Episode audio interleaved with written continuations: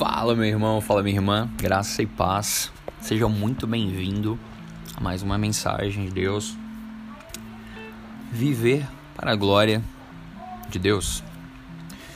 Assim brilhe também a vossa luz diante dos homens, para que vejam as vossas boas obras e glorifiquem a vosso Pai que está nos céus. Mateus 5 e 16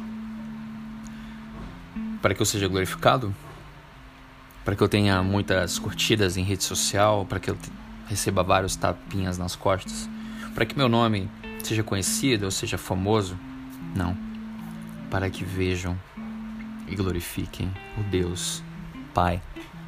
A glória é dele, a fama também. Se eu recebo elogios por alguma coisa, glorifico a Deus. Se nós somos recompensados por alguma boa ação, glorificamos a Deus. Devemos descer para que ele suba. João 3:30. Sabemos da história de um coração orgulhoso, que era belo e tinha planos de subir aos céus e ergueu seu próprio trono acima das estrelas de Deus. Seu nome era Lúcifer, que desceu às profundezas do inferno. Isaías capítulo 14, 12 ao 15. A empregada de uma fazenda ela pode ordenhar vacas para a glória de Deus. Martinho Lutero. E se fazemos para Deus, fazemos bem feito. Fazer meia boca não glorifica a Deus. Desde coisas mais simples, tarefas domésticas, faxina, cuidar de filhos, trabalhar, que seja o nosso melhor, que seja para a glória de Deus. Deus não merece um serviço mal feito. Tudo que fizer, honre a Deus, glorifique a Deus, dê a fama a Ele. Além de sair bem feito, Deus será glorificado. Se vocês comem, bebem ou fazem qualquer coisa, façam tudo para a glória de Deus. 1 Coríntios capítulo 10, versículo 31.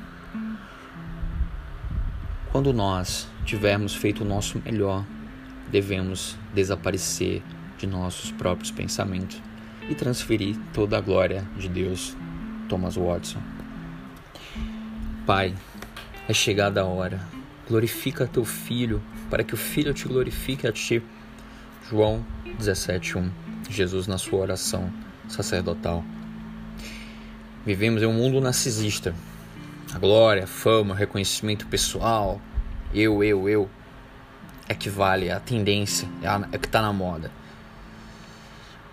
Até se nossa pregação, se não tiver Jesus como centro, falhamos.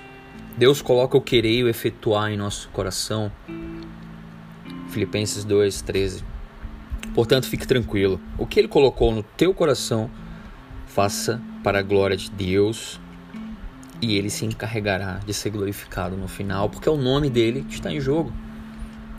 Só ele é digno de receber a honra, a glória, a força e o poder.